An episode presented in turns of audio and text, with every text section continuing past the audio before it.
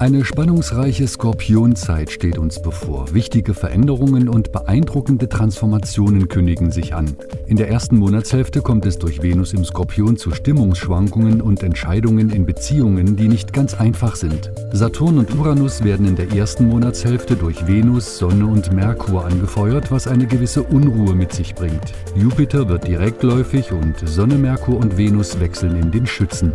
Doch los geht es mit dem 5. November, wenn Venus im Skorpion in Opposition zu Uranus im Stier steht. Ein spannungsgeladener Aspekt, der unsere Beziehungen sowie das Wertesystem trifft. Es kann herausfordernd werden. Venus möchte Harmonie und Sicherheit, Uranus eher Freiheit, Unabhängigkeit und Umbruch.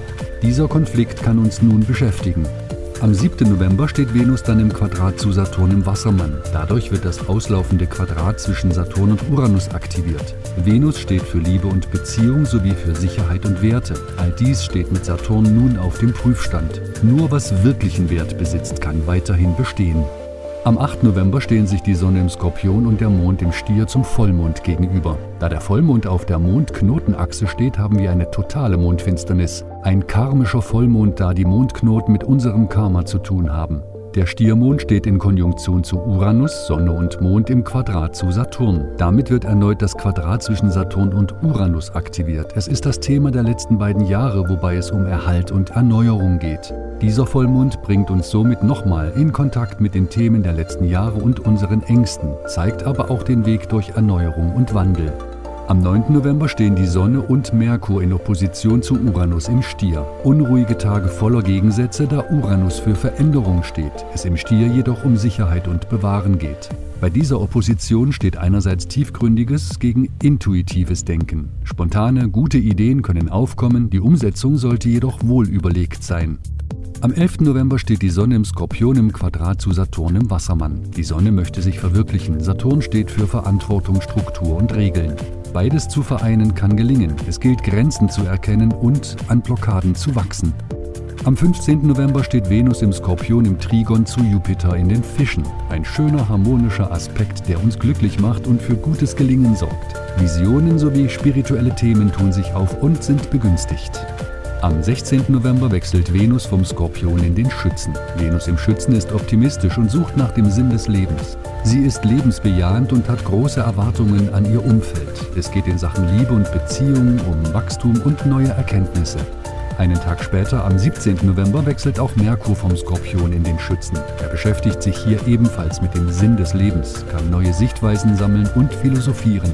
Neue Ideen, Forscherdrang und eine offene Kommunikation tun sich auf. Am 21. November steht die Sonne im Skorpion im Trigon zu Jupiter in den Fischen. Glück und Erfolg schenkt uns dieser schöne Aspekt. Alle Aktivitäten gelingen mühelos und stehen unter einem guten Stern.